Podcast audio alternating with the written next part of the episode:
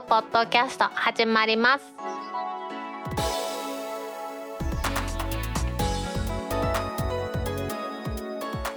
2021年11月12日タックポッドキャスト第168回目の始まりです。この番組は天王寺アップルクラブの大道とコメントのコーナーからはタックメンバーの北尾姫とお届けします。今週のオープニングでお届けしたいのは MacOS モントレーにアップデートしたで全てのコンテンツと設定を消去を選ぶことによって工場出荷時の設定に復元する方法というのが登場しました。これモントレーの話とも絡んでくるんですけれども酔いどれ親父のブログさんからですねそれに関する記事が出てましたので、まあ、その記事を読むというよりはですね、まあ、設定の方法の話なんですけれどもちょっと取り上げてみたいと思います。このブログの主の方は16インチの M1 Pro の MacBook Pro を購入されたということで1個前のですね M1MacBook Pro からデータの移行等が完全に完了したということで M1 の MacBook Pro の方を人に譲ることにされたそうです MacOS をモントレーにアップグレードしていって Apple Silicon Mac の場合その方法がこれまでと違ってですね現在インストールされている OS を維持しながら全ての設定データアプリを安全に迅速に消去する方法ができてるんですね。これが全てのコンテンツを設定を消去するというやつです。まさにこれがですね iPhone12 Pro おりましたけどもその時に iPhone で全てのコンテンツと設定を消去。というのと全く同じ役目を果たしてくれると。いうことなんですよね。以前は OS のクリーンストールとかですねそんなんをしたと思うんですけれどもそういうのがだから必要なくなったということなんですよね。iPhone には今も言いました全てのコンテンツ設定を消去ということで逆に言うと iPhone の方は OS 自体の再インストールとかそんなのは全くできない状況なんですね。ずっとですね。コンピューターっていうのは基本的になんか OS を入れたり出したりするのが入れたり出したりっておかしいですね。入れてでまあそれをまたねインストールし直したりするのが基本的な感じだったので今までなかったんですが M1Mac でかつ OS がモントレーにアップグレードしてる場合これができるということなんですね。どこからかと言いますと Apple メニューでもいいですし Dock のメニューでもいいんですけれどもシステム環境設定のツールバーの方ですね。こちらのバーをのシステム環境設定のとこを押すと全てのコンテンツと設定を消去点々点っていうのが出てくるんですよね。これ私ね今自分の消去するわけにいきませんのでここからこの記事を引用してやろうと思うんですけれども全てのコンテンツと設定を消去を選択すると消去アシスタントが立ち上がりましてこれウィンドウが立ち上がりまして管理者の資格情報が必要です。という風になってユーザー名とパスワードを求められますのでそれを入力しまして OK にしてログインすると。ここで親切なのはタイムマシンにバックアップしなはれみたいなことが出てくるんですよね。リセットする前にタイムマシンを使用してバックのバックアップを取ってください。Mac をリセットすると全てのメディアデータ及び設定が削除されますというふうになるんですけれども特にねここに関しては人に譲る場合は必要ありませんのでタイムマシンを開かず続けるというふうにしますと Apple ID からサインアウトしてくださいというふうになりますので Apple ID のパスワードを入れてですねまた続けるというふうにいきます。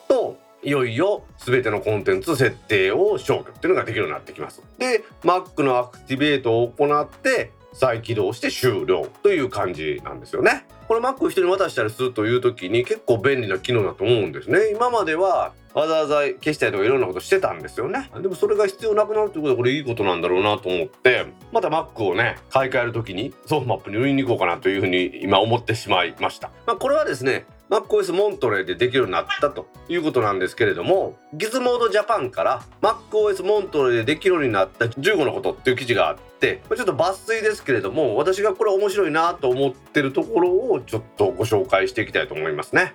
まずは MacOS モントレーですね。MacOS12 なんですけれどもこれダウンロードは無料で対応モデルは2016年以降の MacBook 2015年以降の MacBook Air と MacBook Pro 2014年後期以降の Mac mini そして2015年後期以降の iMac というとこなんですけどね。これらがアップグレードできます。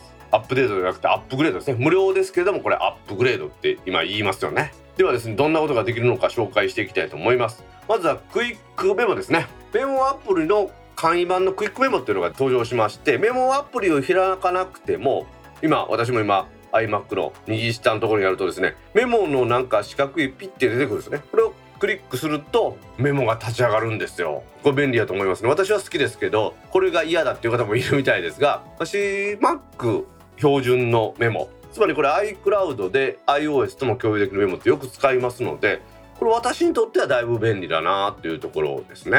あと FaceTime 関係の話あるんですけどこれ FaceTime あんまり使わないんでもう置いときます。はい。自分の好みで申し訳ありません。私が注目してるのは Mac を AirPlay のスピーカーとして使うっていうやつでこれ実は Mac を AirPlay の画面として使うっていうのと2つねセットでご紹介するんですけれども Monterey を入れた Mac は AirPlay のスピーカーとしても使えるしまた AirPlay の小技として画面のミラーリングそんなんもできます実際に AirPlay ですね iPhone から AirPlay を使ってうちのですね iMac に AirPlay として iPhone の画面を表示するっていうのができました。もうこれなかなかいいですね。あとはスピーカーとしても使えると今言ったんですけれども iPhone でポッドキャストを聞いてる時に Mac のスピーカーですね。iMac のスピーカーなかなかよくなりますのでそちらで聞くということもやってみましたけどこれなかなか面白いですね。できますね。iMac のこの大きくって高精細な画面。これを外付けのディスプレイとして使いたいなと思ってたんですけれども iMac を外付けのディスプレイに使うっていうのは難しかったのが簡単に今回できるようになったのでこれなかなかいいなというところですよね。あとモントレーではウェブカメラが使ってる時に緑の点が前から出ましたけどこれにですねオレンジがついてる時はマイクが使われている。緑が使われている時はカメラが使われているっていうのがパッと見れますね。これは iOS にもありましたんでなかなか便利な機能かなというふうに思いますね。あとは先にね iOS でも登場しました。iPadOS も登場しましたけれども集中モード。これもできるようになりました。設定するにはメニューバーでコントロールセンターのアイコンをクリックして集中モードっていうのをやるんですがこれまあお休みモードのまあカスタマイズみたいな感じだと私は思ってるんですけれども集中して仕事したりする時に Mac でもこれができるっていうのはなかなかいいと思いますよね。まあ、ただモントレーは登場したんですけれどもユニバーサルコントロールの方ですねこれは結局搭載されませんでしたあれだけモントレーではねこれができますよって言ってたくせにですね今回ないっていうのはちょっと寂しいんですけれども今年中には出るんじゃないかという風な噂ですよね。まあ、ユニバーサルコントロールの話ですけどもこれは Mac のキーボードとかトラックパッドを使って隣の Mac や iPad が操作できるということなんですね。同じ Wi-Fi 環境でさらに同じ Apple ID で使わないといけないという制約はありますけれども一つの入力デバイスからですね全ての Mac だとか iPad が操作できるっていうのは私はなかなかいいのかなと思ってだいぶ注目していますモントレーの機能としてですね全てのコンテンツと設定を消去っていうのはこのギズモードの記事では紹介されていなかったんですけれどもこれはどうやらですね酔いどれワイジのブログさんでは M1Mac という話でしたけれども実際には T2 チップ以降の Mac もこれができるらしいんですよね。ですので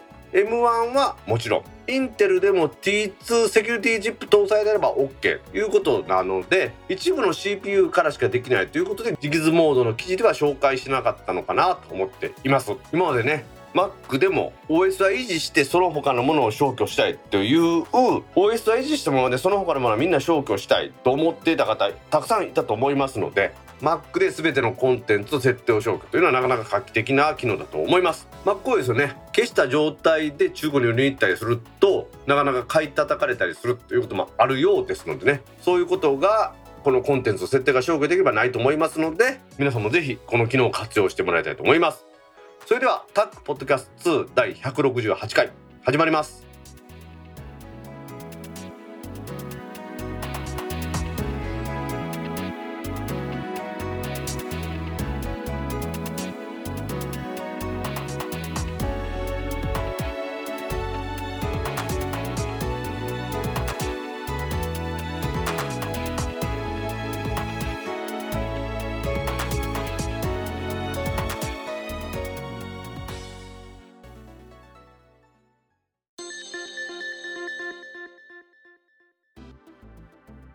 公式ツイッターアカウントでリツイートした記事を紹介します。全社員6人がテレワークへ移行したソフトウェア会社に起きた実力トラブル集 IT メディアニュースからの記事です。このコロナ禍において小規模ソフトウェア会社が在宅勤務移行時に発生したさまざまな事象について時系列で記載した報告書というものが発表されました。社員全員がですねテレワークをすると。いうことを余儀なくされた会社のお話らしいんですけれどもなかなかですねいろんな教訓が詰まっているということで面白いので取り上げてみたいと思います。この会社は取締役を含めて社員は6人。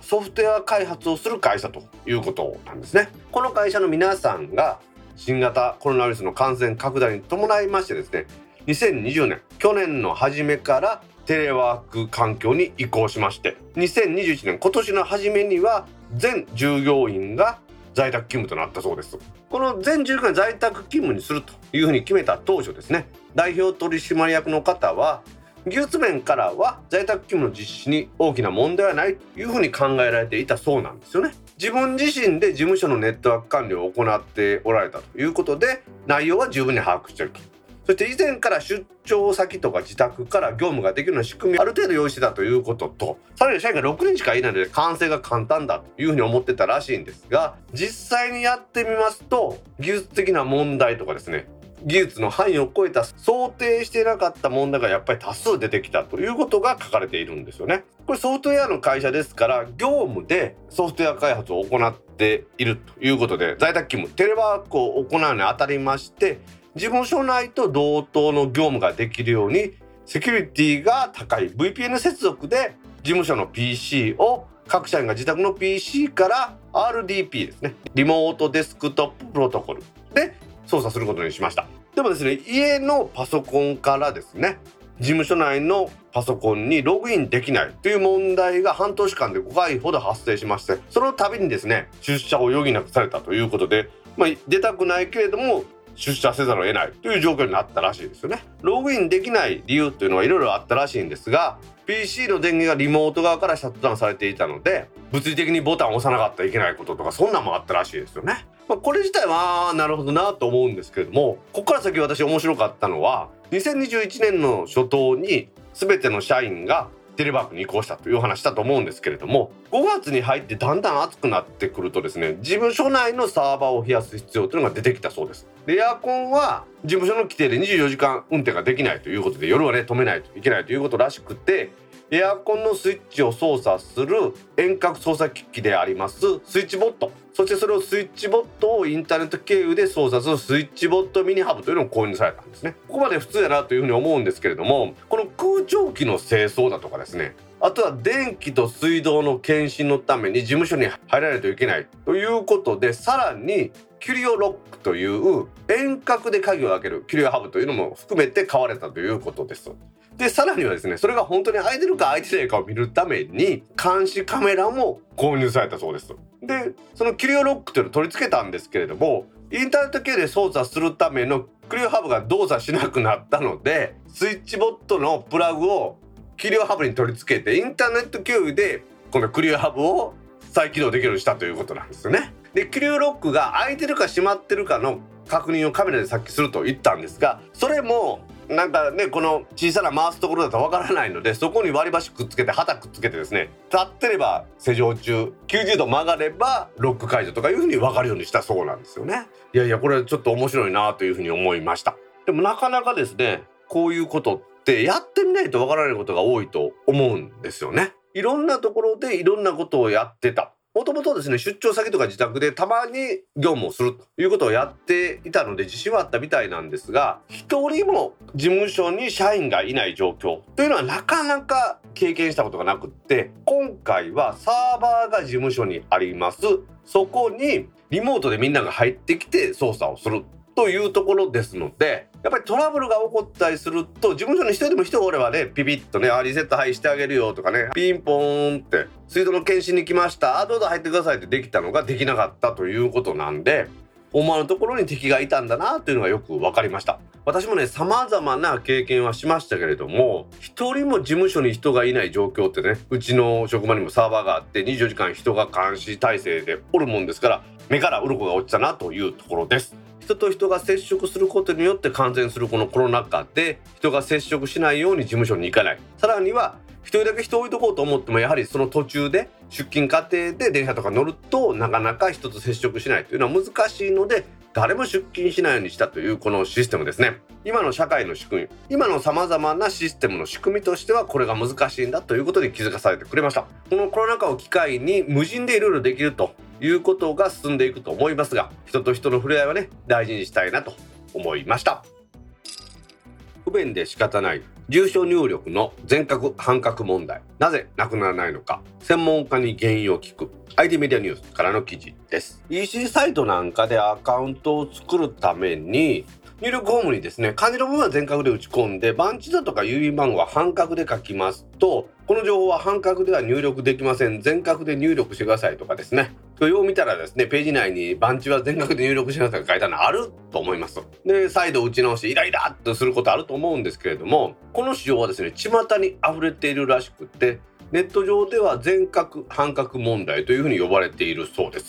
これですねユーザー側ですねこちらにはかなりの不便を強いているんですけれどもこのような入力フォームっていうのがなぜなくならないのかというのをこの IT メディアニュースの記事では書いてくれています。この課題というのは実は解決する方がありましてすでにですねユーザーが入力フォームに打ち込んだ分を自動で全角半角というのを統一する機能というのが JavaScript ライブラリーでその機能を持つツールというのはもうすでに開発されているそうでその会社の方にですねなんでこんなこと起こってんのというふうな質問をしたそうです。そもそもですね全角とか半角までどっちでもいいじゃんと思うし別に数字は半角漢字は全角で打ち込んでもいいと思うんですけれども全角を全部使って書いてくれっていう入力フォームが多いのはなぜかということなんですがこれは郵便番号とか電話番号は数字で表現されますので半角にできるんですけれども住所は漢字とかですね数字とかひらがなとかいろんなものが混じりますのでこの全角と半角を組み合わせたデータを処理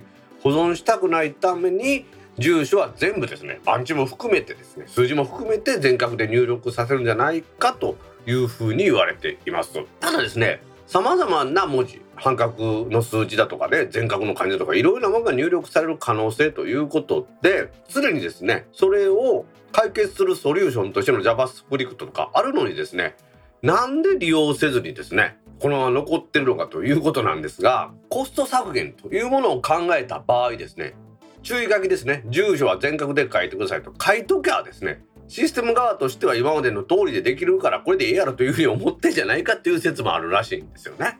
B2C の場合ですね。会社から個人向けにやってる場合でそのような EC サイトとかの場合ですよ。ユーザーが敬遠されたりユーザーに離脱されたりすると商売にならないのでそういう問題意識が高くて先ほど言いましたように入力フォームというのはユーザーに負担を強いらないように何を打たれてもですね勝手に自分たちで変換して記録できるような仕組みを作るらしいんですけれども例えば社員向けの業務システムなんかはもう社員にこのような入力フォームを守りなさいというのを押し付けることが可能なので、本当に業務システムではこういうのが多いそうです。で、そのままこの業務システムの考えを使って UX を軽視しているんじゃないかという話なんですね。UX というのはユーザーエクスペリエンスというやつで、サービスなんかをついて得られる全てのユーザー体験という意味だそうです。UI よりもさらに広くて UI を含めた体験いうものを示しているらしいので UX の方が広い範囲を示すというふうに思ってもらえばいいと思うんですよね。ユーザー体験がいいこれが UX がいいということらしいんですが今言いましたようにこの UX を軽視するというところでこういうことが行われてるんじゃないかということなんですよね。我がタックポッドキャストはもちろん天王寺アップルクラブというアップルユーザーグループの話なんですけれどもアップルのスティーブ・ジョブズですねこの方はやっぱり異常とも言えるほど製品の細部にこだわったりサービスの細部にこだわったというふうに言われているんですよね。このスティーブ・ジョブズが目指したものは洗練されたデザインまあ、それはもちろんとしてさらには説明書がなくても誰でも簡単に使えるということを目指したというふうによく言われていますよね。そういうところでアップルが理想としているのは使うと楽しいというユーザー体験ですね。私も確かにアップルの製品使うとこれいいなというふうに思いますんでこれがアップルが目指してるもんだという意味ではこの UX というのはちょっと理解できるかなっていうところはありますよね。アップルの製品私やっぱりいろいろ買いますけれどもやっぱり使ってて楽しいっていうのはあると思うんですね職場で使ってる Windows 何も使っても楽しいとは思わないですただもちろん Windows の方がたくさんいろんなこともできますし細やかな設定ですねそういうのもできるしそっちの方が優れてるところがたくさんあると思うんですけれども使ってての楽しさという意味では Apple 製品の方が上だと思うんですよね。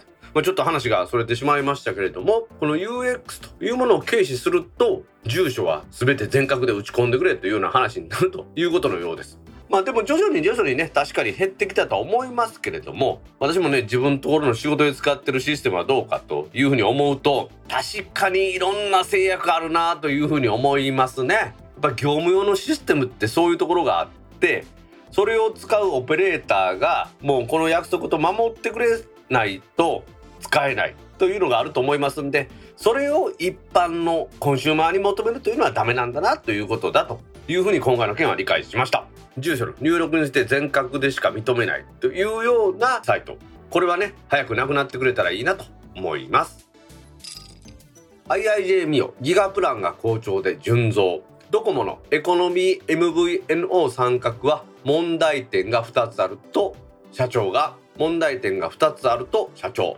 IT メディアモバイルからの記事です。IIJ インターネットイニシアティブが11月の5日2021年度上半期の決算を発表しました。売上高は1090億円ほど。でプラス7.3%営業利益は93億円でプラス77%で増収増益となりました。IIJ ミオ自体は4月から提供していますギガプラン。というのは旧プランから値下げしていますのでモバイルサービスの売上は25.6億円の減収となっているらしいんですね。でもですねネットワークサービスだとか法人向けサービスこちらが増収しているということでトータルでは約74億の増収となったようなんですよね。好調の背景については企業の IT 化が進んだというふうに社長は言っているそうです。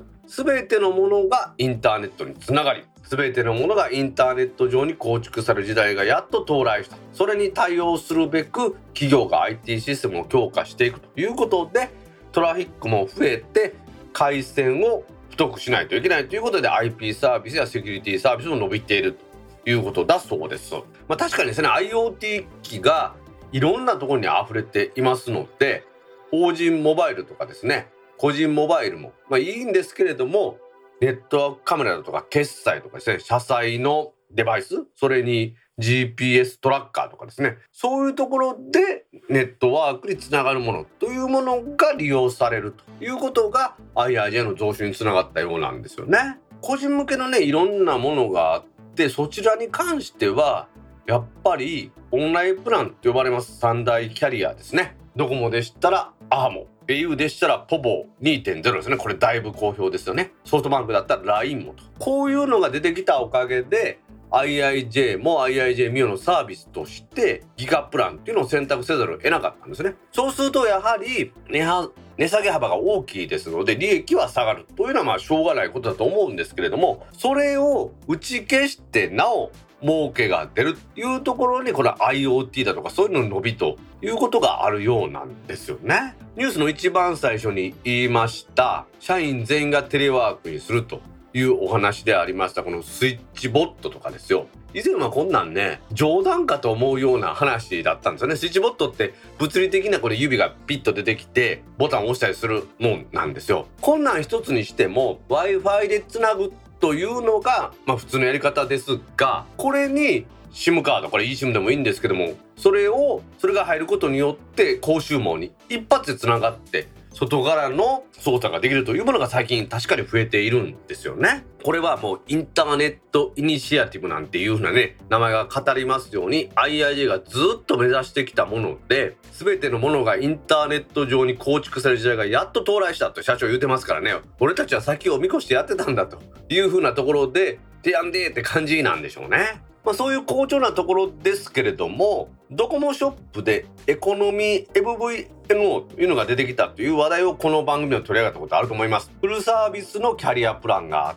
てその下にフルサービスとは言えないオンラインプランがあるさらにそれよりも安く小さい容量でいいという人をドコモショップで扱うエコノミー MVNO として取り扱ってるんですよね。ここでですね IIJ の社長は正式な提案は別として話は伺っているというふうに言ってるんですよ。ただし現時点で参画する予定はないということなんですね。つまりこれどこもどうやら IIJ ミオに声かけてたんでしょうね。正式な提案は別として話を伺ってるということはこれ社長が言うてるってことはどうですか興味ないですかみたいなことは言われてたんだろうなというふうにちょっと私思って衝撃を受けてるんですよね。これもしもですねエコノミー MVN に IIJ が参入したらテラセンめっちゃ取れるんじゃないかというふうにねパッと見た瞬間思ったんですけれどもこのニュースの題にもありましたが社長は問題点が2つあると言ってるんです。一つはドコモショップで扱うことに対して手数料がかかってこれが量販店より高いというふうにも言い切ってるんですね。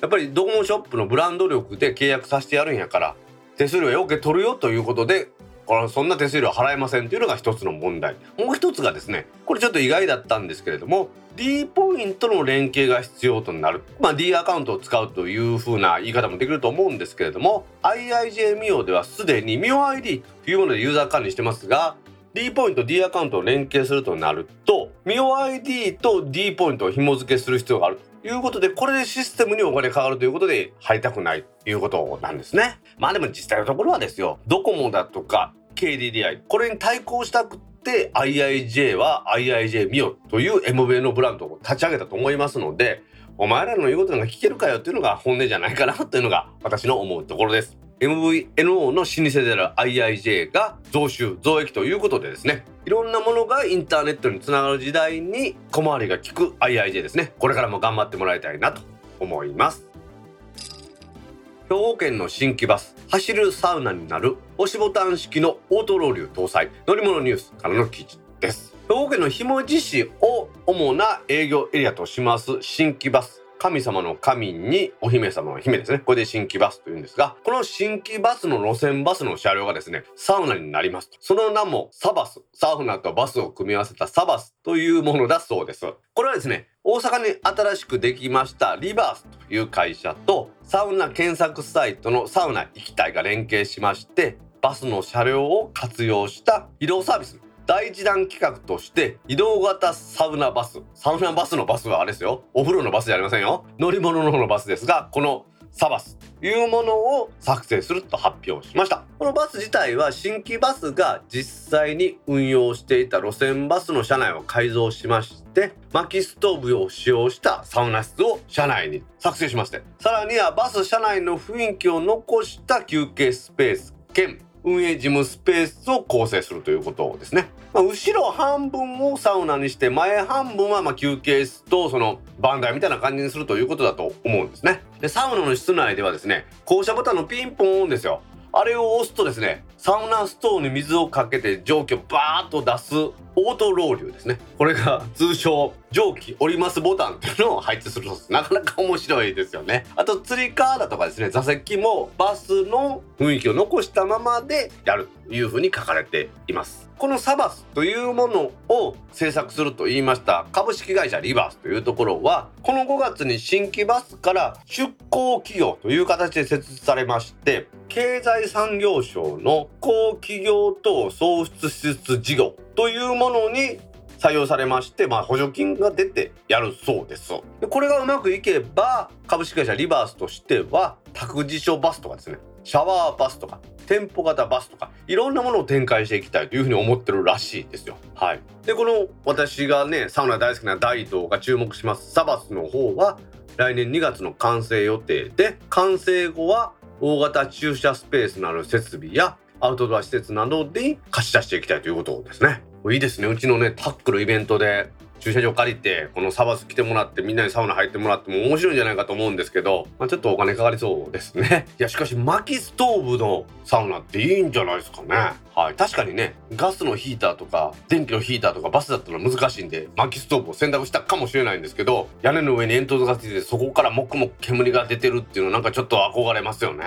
はい。しかしこのバスを利用しようと思ったっていうの面白いなということでいろんなページ調べてたんですけれどもこの株式会社リバース自身のウェブページに載ってたんですがバス事業者自身がですね今自家用車の普及だとか人口減少というものが顕著で利用者の減少という課題を抱えているそうですね。なのでバス余りというものがあったみたいなんです。さらにですね新型コロナウイルスの影響で移動の自粛とかリモートワークですね。さっき在宅勤務の話してましたけれどもこの生活様式の変化でさらにバスはみんな乗ってもらえない状況だそうです。このままではこの新規バスもバス事業が成り立たなくなる可能性があるということで他の収入源を考えるということでバス資産というのがありますからバス会社にはバス資産があります。お風呂のバスじゃないですよ。移動するバスの方がありますのでこの広い空間を他に使い道ないかなということでサウナにするそうなんですよね。面白いですよね。この番組では何度か同じ話してますけれども輸送手段というのはこの通信の基本です。その輸送手段であるバス。これ自身を癒しのスペースであるサウナにするというふうに考えたというのはちょっと面白いところでもありますしもしかしたらこの先いろんな会社がこれを出してきてですね。いろんなとこで移動式のサウナですね。どうですか？私なんかあの大型商業施設なんかの駐車場にこれあったらちょっと行きますね。ちょっとお前買い物してこいわしサウナ入ってくるからっていうのができるわけじゃないですか。ちょっと楽しいなというふうに思いますね。本来は人を運ぶための手段であったこのバスですね。大型バス。こちらがなかなか活躍する機会がないということでサウナに改装されるというお話。これからの時代ですね移動手段である交通機関の車両をいろんなものに利用するっていうのはこれからも出てくるかなと思います。京阪電車がですね中之島線の終着の中之島駅に車両を止めてそこで居酒屋みたいな営業をやったというのですねコロナ禍の前ですけれどもありました。そういう感じでですね様々な事業に挑戦するこの輸送会社応援していきたいなと思います。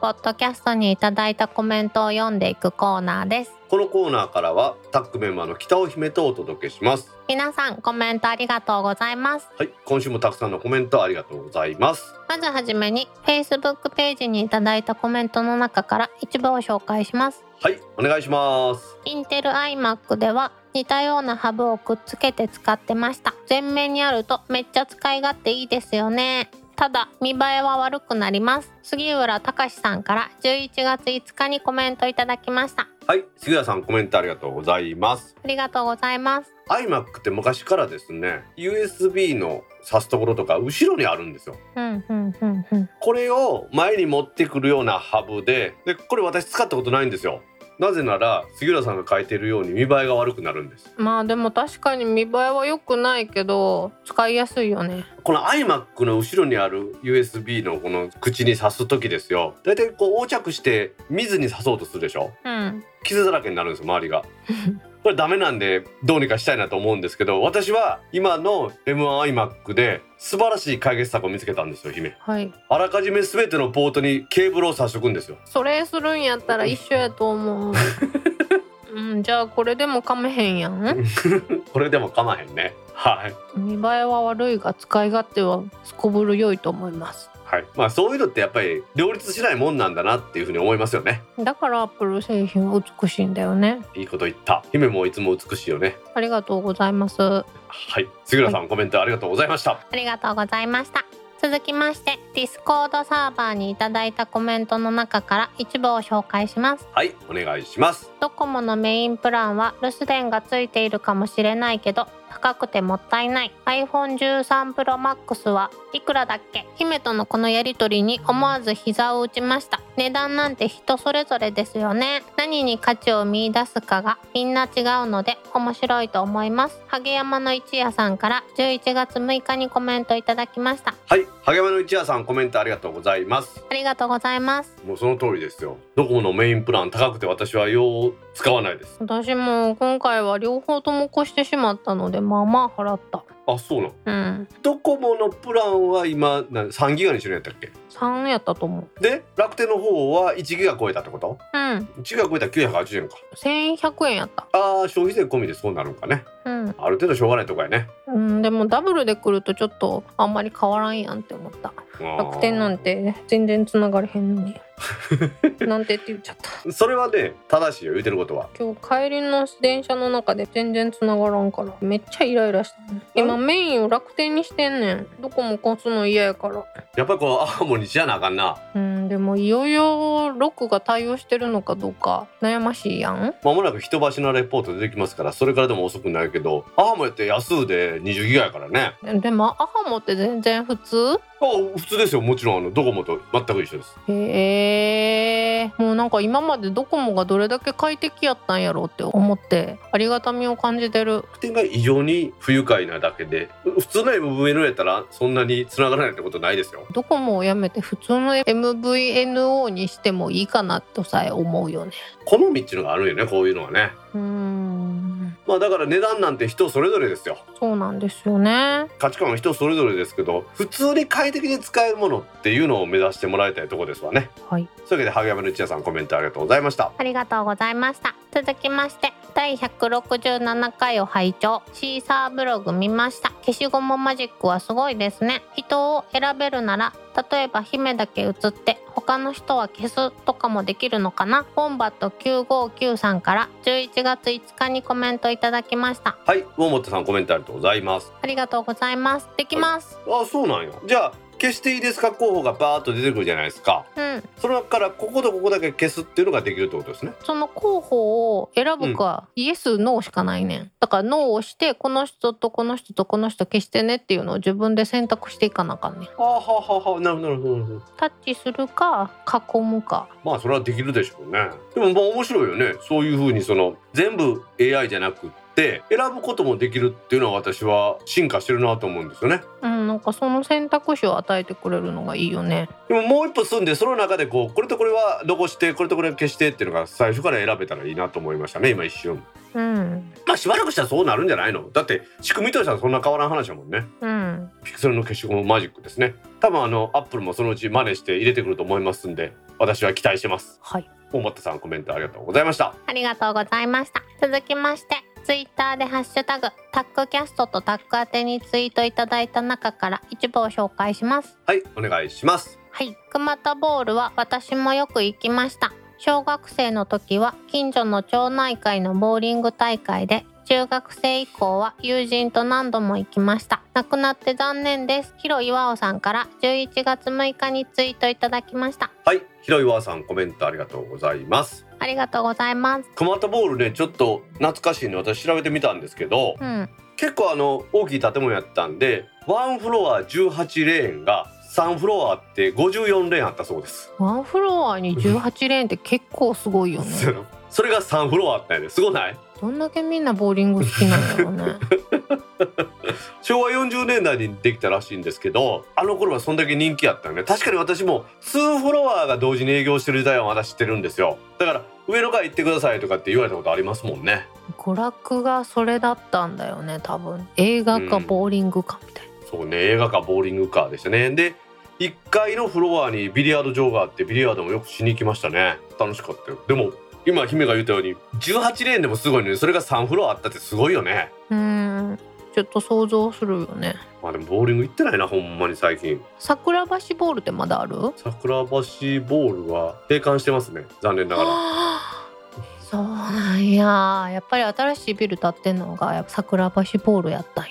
ボーリング場もどんどん閉鎖されていく時代なんでしょうね。うん。娯楽の多様化っていうのもあるでしょうけど別に面白くないことはないんで私は好きですけどね。うん。まあ、ボーリング場の閉鎖続いてますが私はサウナの閉鎖も続いてるんでそれも寂しいです。おひろやさんコメントありがとうございました。ありがとうございました。続きまして美人ポッドキャスターさんのピクセル6羨ましいです。山頂が混んでたりすると人が映り込むので簡単に消してくれるのはいいですね。iPhone にも搭載してほしいですし他の機能も紹介してもらえたら嬉しいです。クラフォード2さんから11月5日にツイートいただきました。はい浦さんコメントありがとうございます。ありがとうございます。これですか？山頂で記念撮影した時にっていうことなんでしょうね。あーでも私この前さ六甲山行ったって言ってたじゃん、うん。うん展望台から写真撮ったんだけどそれ人を全部消して誰もいないところで写真撮影したっぽく映した。ほうほうほうほう。まあそういうふうにできるっていうのがやっぱりええとこですわね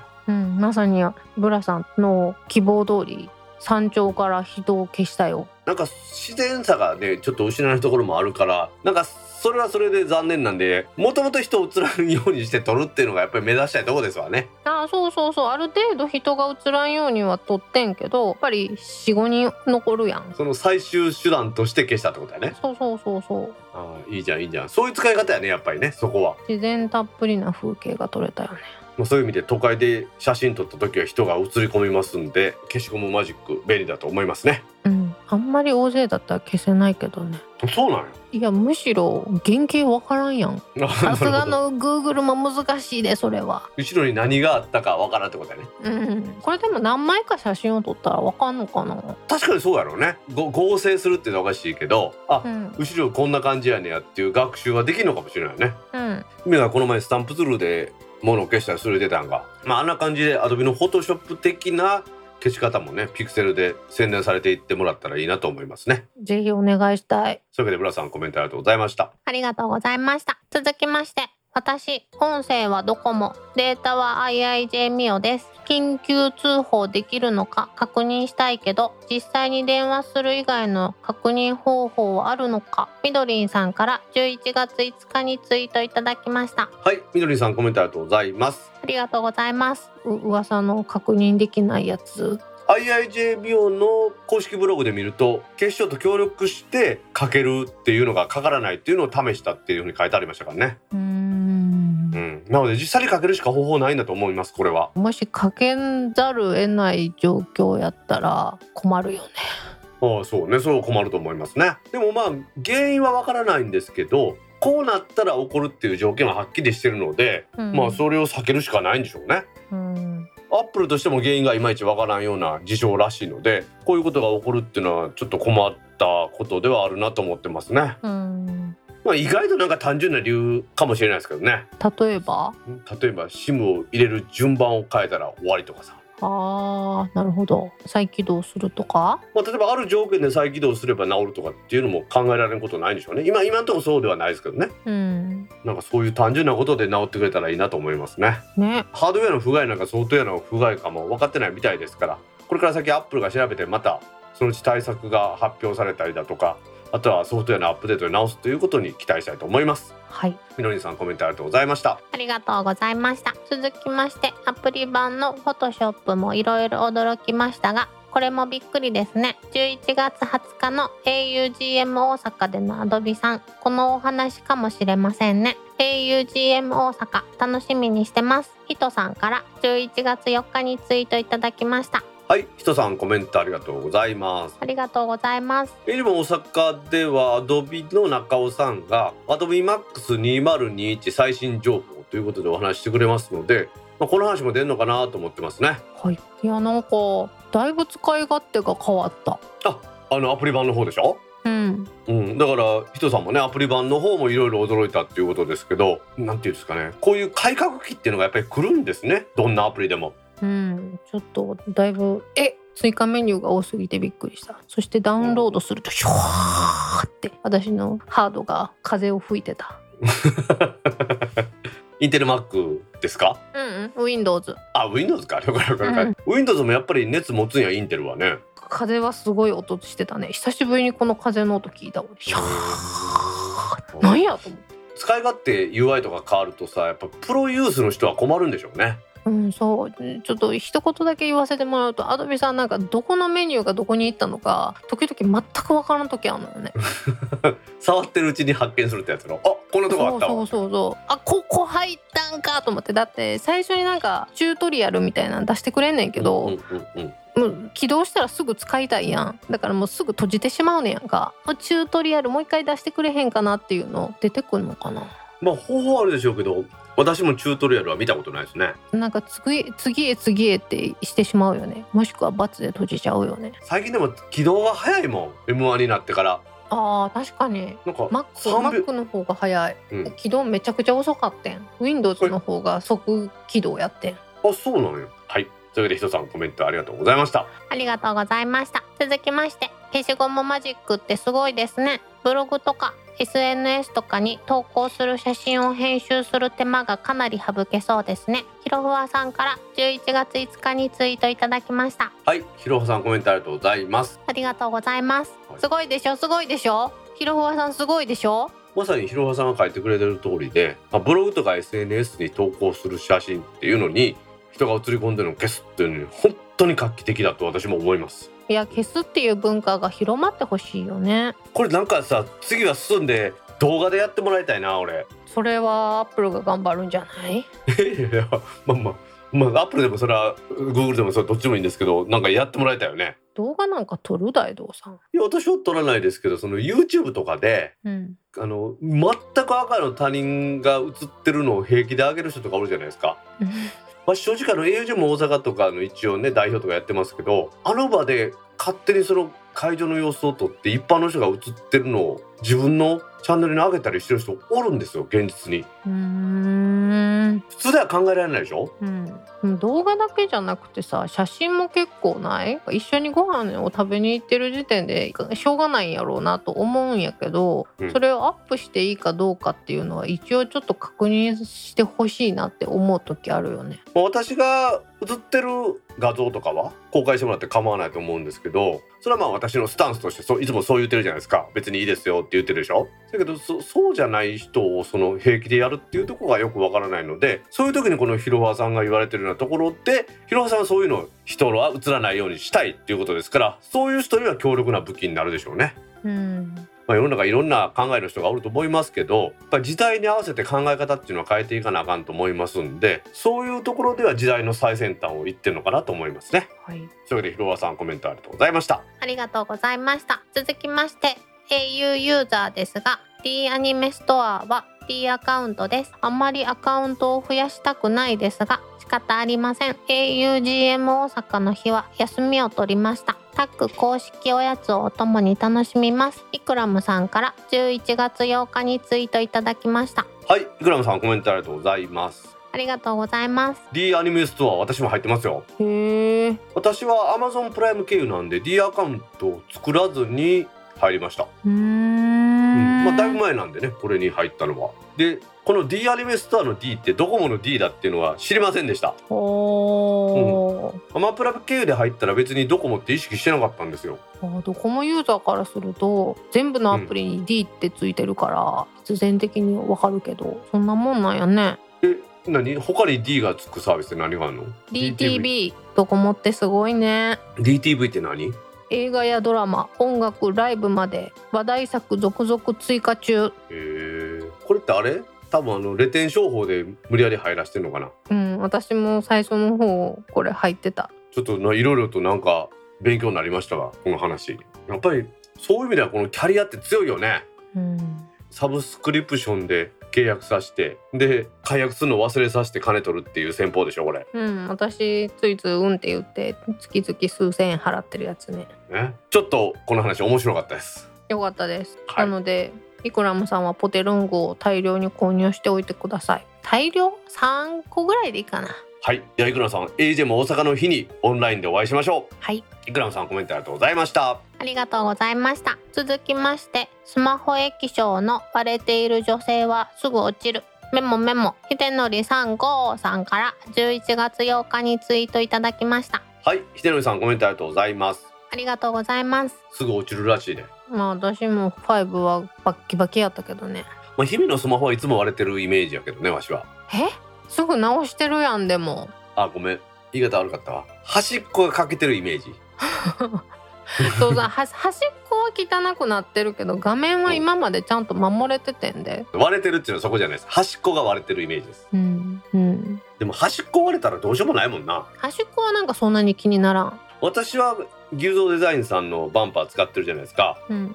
バンパーの端っこボロボロやでもうギルドデザイン様々だね。うんバンパー落としまくっとるからね。バンパー落としまくってるとおかしいな。バンパーをつけて iPhone 落としまくっとるからね。でも私さスマホでかくなったやん、はい。でもう2年は買えないって誓っているから重たい上にちょっと気張って持ってるらしくて左肩今痛めとるんよね。なんかちょっとびっくりしました今の。はいこの前ヨガに行った時に肩立ちっていうポーズがあってそれをやった瞬間に左肩に激痛走ってそれってもしかしていや言わんときます言うたら怒られるから。うん。言っていいの？ただのそれ四十肩だと思いますけど。腫れるの四十肩って。もちろん炎症ですから。それ今日会社の人にも言われたなので大事にした方がいいですよ逆に言うと。私はねおかげさまでもう50に届きますけどその肩は痛くなったことないんですよ。へえ左側だけ全体的に痛いねんな。いやだからそれこそ四十肩でしょって。これでもなんとかならんかな。片手で持つのしんどいのよね。両手では持てないからねスマホは。うん。両手でなんか横にして動画とか見ながら歩いてるやつとかちょっと邪魔なんですよ道ででまあでもわしも前見て歩けって言うようにしてるんですよ言ってあげるのがいいと思うよ。まあ、邪魔じゃなかったら全然問題ないですよ。わざわざそいつのところに行っては前見て歩けとは言いませんけどわしがこう前見て歩いとったらなんかえらいちんたら歩いてるなと思って覗き込んだらそんなんやってる時は言うようにしてます。最近電車の事件とか多いやん？まあでもまあまあ別にやられそうになったらやり返したらそれは正当防衛になるからいいんじゃないですか？倍返しだってやつやろ。倍はダメです。倍は正当防衛にならない ん。で比例の原則でやられたことぐらいやり返すのは問題ないので。ほう。というわけでひろねさんコメントありがとうございました。ありがとうございました。今週のコメントは以上です。皆さんコメントありがとうございました。当番組宛てのコメントは Apple Podcast アプリのレビュー Facebook ページのコメントタック公式ブログへのコメント Discord サーバー Twitter のメンション「ハッシュタグタックキャスト」などでお待ちしています。お待ちしてます。皆さん今週もコメントありがとうございました。ありがとうございました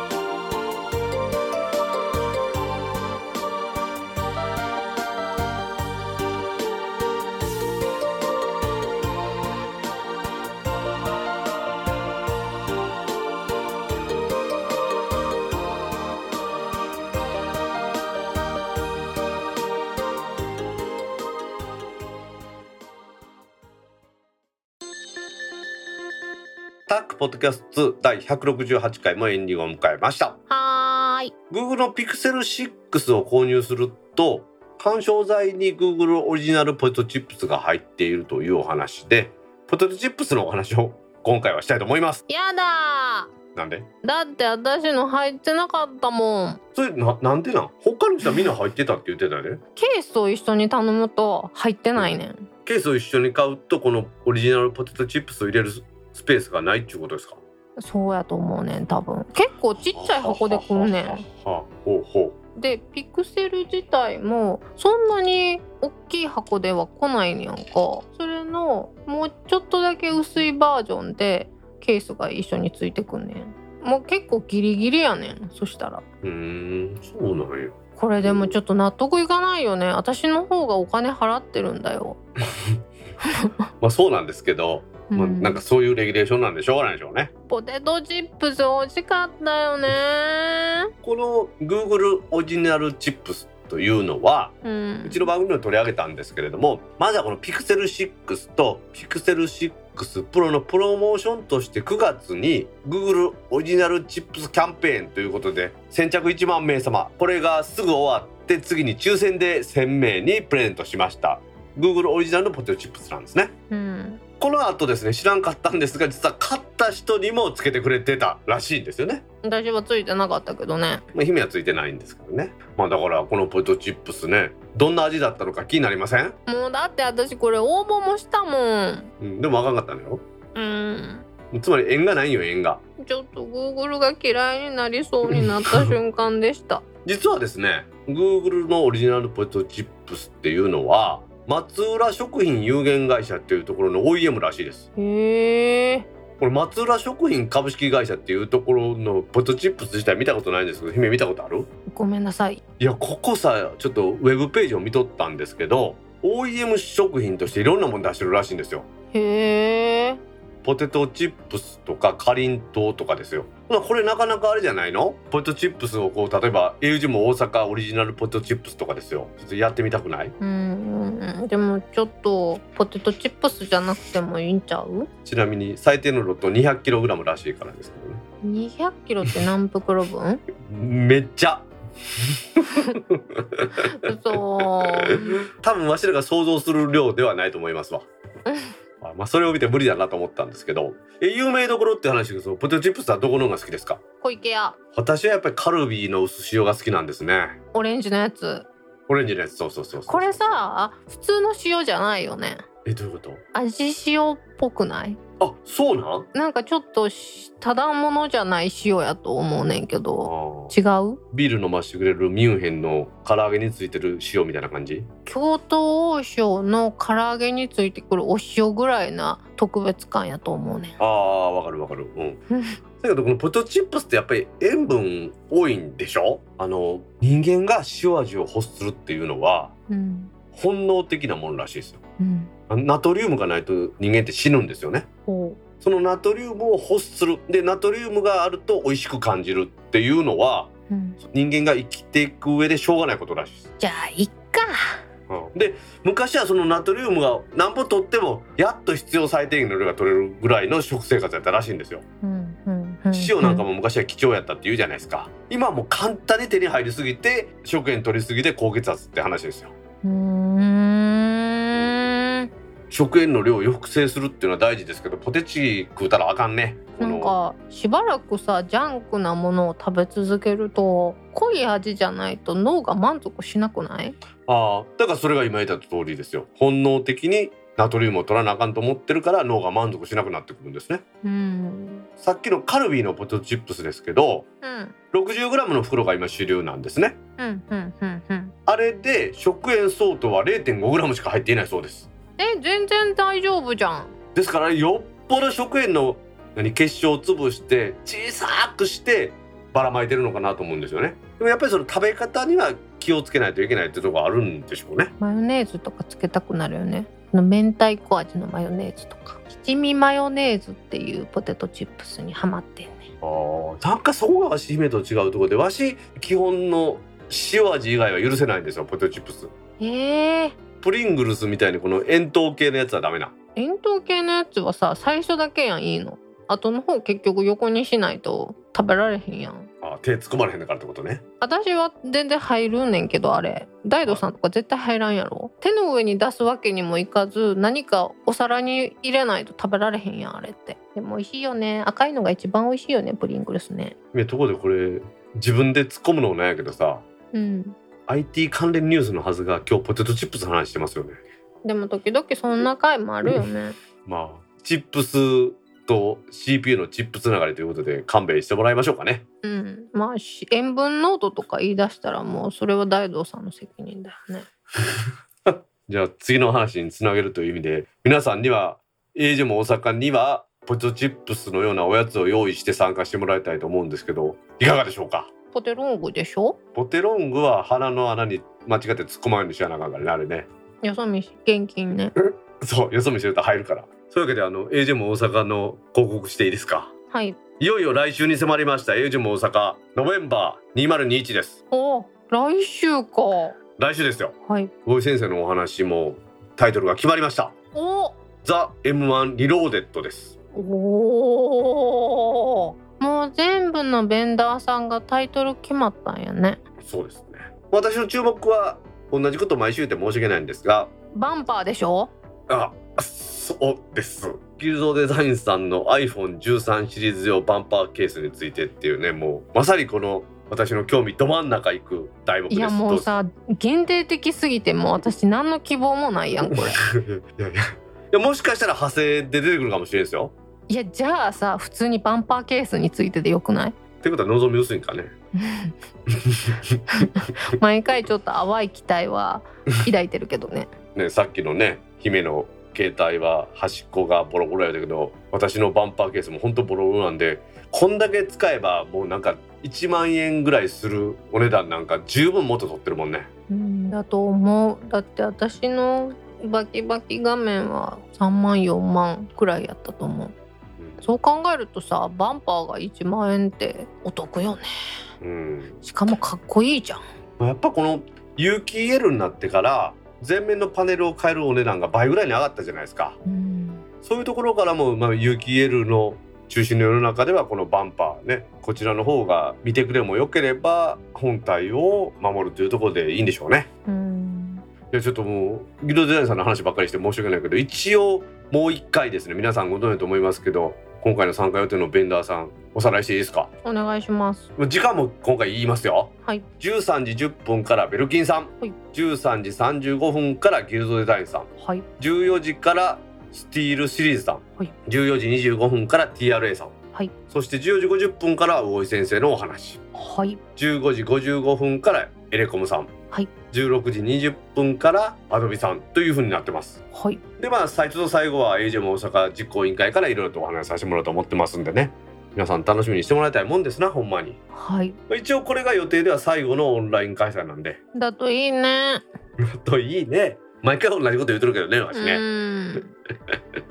やでも志は高く持たないとダメでしょ。うん。次こそはリアルで次回もオンラインでいいやと思ったらやっぱりダメですからね。さらに私がエイジも大阪代表になって約5年になるんですけど、はい。私はリアル開催の時も他のあの例えばユーストリーム配信とかもユーストリームというかねオンライン配信を同時にしたことないんですよ。ああそっか。そうなんですよ。やっぱり会場に来てもらって会場でのみ楽しめるコンテンツというところに特化したいなと思ってやってきましたんで。うん。それはいいことでしょやっぱりこの雰囲気を味わってもらって会場でしか聞けない話を聞いてもらってっていうこのワクワク感をねこれからも大事にしていきたいなと思います。はい。というわけで2021年秋のエージェンも大阪11月の20日13時から YouTube チャンネルで配信しますので皆さんの参加をお待ちしてます。お待ちしてます。それではタックポッドキャスト2第168回を終了します。はーい。次回のタックポッドキャスト2第169回は来週11月19日エイジも大阪の前通の金曜日に配信する予定です。はい。では皆さん来週も聞いてくださいね。バイニャー